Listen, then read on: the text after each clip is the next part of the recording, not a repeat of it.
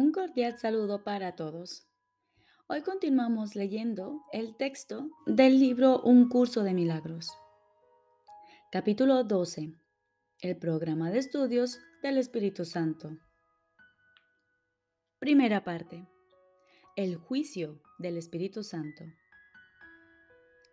Jesús nos dice, se te ha dicho que no le otorgues realidad al error y la manera de hacer esto es muy simple. Si deseas creer en el error, tienes que otorgarle realidad porque el error en sí no es real. Mas la verdad es real por derecho propio y para creer en ella no tienes que hacer nada. Comprende que no reaccionas a nada directamente, sino a tu propia interpretación de ello. Tu interpretación, por lo tanto, se convierte en la justificación de tus reacciones. Por eso es por lo que analizar los motivos de otros es peligroso. Si decides que alguien está realmente tratando de atacarte, abandonarte o esclavizarte, reaccionarás como si realmente lo hubiese hecho al haberle otorgado realidad a su error. Interpretar el error es conferirle poder y una vez que haces eso pasas por alto la verdad. Analizar los motivos del ego es algo muy complicado, muy confuso y nunca se hace sin la participación de tu propio ego. Todo el proceso no es sino un intento inequívoco de demostrar que tienes la capacidad de comprender lo que percibes. Esto lo prueba el hecho de que reaccionas ante tus interpretaciones como si fuesen correctas. Puedes entonces controlar tus reacciones en lo que respecta a tu comportamiento, pero no en lo que respecta a tus emociones. Esto obviamente divide o ataca la integridad de tu mente, poniendo a uno de sus niveles contra otro. No hay una forma sensata de interpretar motivos y por tratarse del juicio del Espíritu Santo, no requiere esfuerzo alguno por tu parte. Todo pensamiento amoroso es verdadero. Todo lo demás es una petición de ayuda y de curación, sea cual sea la forma que adopte. ¿Cómo puede estar justificado reaccionar con ira ante la súplica de un hermano? Ninguna reacción podría ser apropiada, excepto estar dispuesto a ayudarle, pues eso y solo eso es lo que está pidiendo. Ofrécele cualquier otra cosa y te estarás arrogando el derecho de atacar su realidad al interpretarla como mejor te parezca. Tal vez no esté completamente claro para ti el peligro que eso supone para tu propia mente. Si crees que una petición de ayuda es otra cosa, reaccionarás ante esa otra cosa. Tu reacción, por lo tanto, será inadecuada a la realidad tal como ésta es, pero no a la percepción que tú tienes de ella. No hay nada que te impida reconocer todas las peticiones de ayuda exactamente como lo que son, excepto tu necesidad imaginaria de atacar. Esta necesidad es lo único que hace que estés dispuesto a entablar interminables batallas contra la realidad en las que niegas que la necesidad de curación sea real, haciéndola irreal. No harías eso si no fuese por el hecho de que no estás dispuesto a aceptar la realidad tal como es y por consiguiente te privas de ella. Decirte que no juzgues lo que no entiendes es ciertamente un buen consejo. Nadie que sea parte interesada puede ser un testigo imparcial porque la verdad se habrá convertido para él en lo que él quiere que sea. Si no estás dispuesto a percibir una petición de ayuda como lo que es, es porque no estás dispuesto a prestar ayuda ni a recibirla. Dejar de reconocer una petición de ayuda es negarse a recibir ayuda. ¿Mantendrías que no la necesitas? Sin embargo, eso es lo que mantienes cuando te niegas a reconocer la súplica de un hermano, pues solo respondiendo a su súplica puedes ser tú ayudado. Niégate a ayudarle y no podrás reconocer la respuesta que Dios te dio a ti. El Espíritu Santo no necesita tu ayuda para interpretar motivos, pero es indudable que tú necesitas la suya. La única reacción apropiada hacia un hermano es apreciarlo. Debes estarle agradecido tanto por sus pensamientos de amor como por sus peticiones de ayuda, pues ambas cosas, si las percibes correctamente, son capaces de traer amor a tu conciencia. Toda sensación de esfuerzo procede de tus intentos de no hacer simplemente eso. ¿Cuán simple es entonces el plan de Dios para la salvación? No hay sino una sola manera de reaccionar ante la realidad, porque la realidad no suscita conflicto alguno. No hay sino un solo maestro en la realidad, el cual entiende lo que estáis. Este maestro no cambia de parecer con respecto a la realidad, porque la realidad no cambia. Si bien tus interpretaciones de la realidad no tienen sentido en tu estado dividido, las tuyas son por siempre fieles a la verdad. Él te las da porque son para ti. No intentes ayudar a un hermano a tu manera, pues no puedes ayudarte a ti mismo. Mas oye sus ruegos que claman por la ayuda de Dios y reconocerás de este modo la necesidad que tú mismo tienes del Padre. Las interpretaciones que haces de las necesidades de tu hermano son las interpretaciones que haces de las tuyas propias. Al prestar ayuda, al prestar ayuda, la estás pidiendo y si percibes tan solo una necesidad en ti, serás sanado. Pues reconocerás la respuesta de Dios tal como deseas que ésta sea. Y si de verdad la deseas, ciertamente será tuya.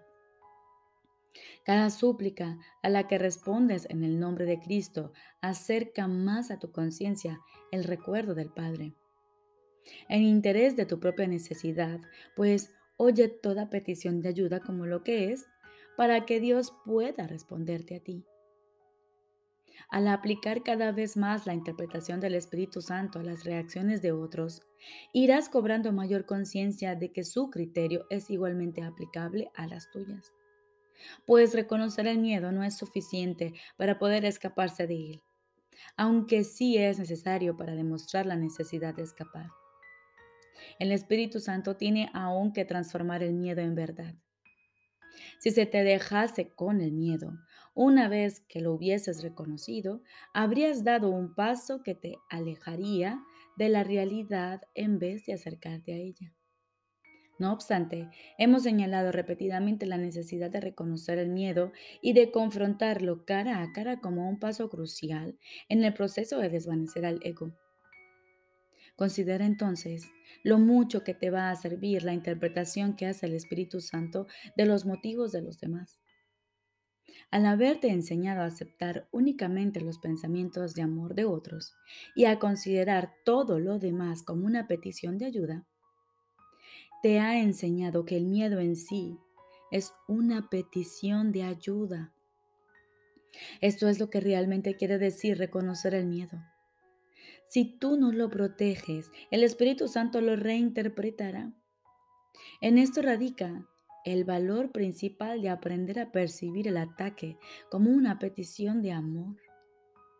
Ya hemos aprendido que el miedo y el ataque están inevitablemente interrelacionados. Si el ataque es lo único que da miedo y consideras al ataque como la petición de ayuda que realmente es, te darás cuenta de la realidad del miedo. Pues el miedo es una súplica de amor en la que se reconoce inconscientemente lo que ha sido negado. El miedo es un síntoma de tu profunda sensación de pérdida si al percibirlo en otros aprendes a subsanar esa sensación de pérdida, se elimina la causa básica del miedo. De esta manera, te enseñas a ti mismo que no hay miedo en ti. Los medios para erradicarlo se encuentran en ti y has demostrado esto al dárselos a otros. El miedo y el amor son las únicas emociones que eres capaz de experimentar. Una es falsa, pues procede de la negación, y la negación depende, para poder existir, de que se crea en lo que se ha negado. Al interpretar correctamente el miedo como una afirmación categórica de la creencia subyacente que enmascara, estás socavando la utilidad que le has atribuido al ser que sea inútil. Las defensas que son inservibles se abandonan automáticamente. Si haces que lo que el miedo oculta pase a ocupar una posición inequívocamente preeminente, el miedo deja de ser relevante. Habrás negado que puede ocultar al amor, lo cual será su único propósito. El velo que habías puesto sobre la faz del amor habrá desaparecido. Si deseas contemplar el amor, que es la realidad del mundo, ¿qué mejor cosa podrías hacer que reconocer en toda defensa contra él la súplica de amor subyacente? ¿Y de qué mejor manera podrías darte cuenta de su realidad que respondiendo a esa súplica, dando amor? La interpretación que el Espíritu Santo hace del miedo ciertamente lo desvanece, pues la conciencia de la verdad no se puede negar. De esta manera, el Espíritu Santo reemplaza el miedo por el amor y transforma el error en verdad. Y de esta manera aprenderás de él cómo reemplazar tu sueño de separación por el hecho innegable de la unidad. Pues la separación no es otra cosa que la negación de la unión. Y si se interpreta correctamente, da testimonio de tu eterno conocimiento de que la unión es verdad.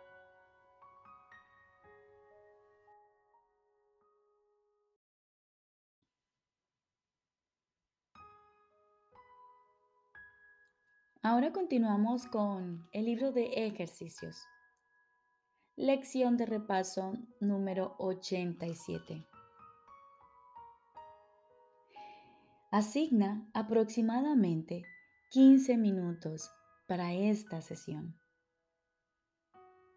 Comienza pensando en las ideas correspondientes a este día, así como en los comentarios que las acompañan.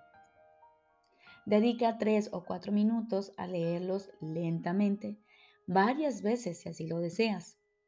Y luego cierra los ojos y escucha. Las ideas son las siguientes. Primera idea de repaso. Mi voluntad es que haya luz. Mi voluntad es que haya luz. Hoy haré uso del poder de mi voluntad.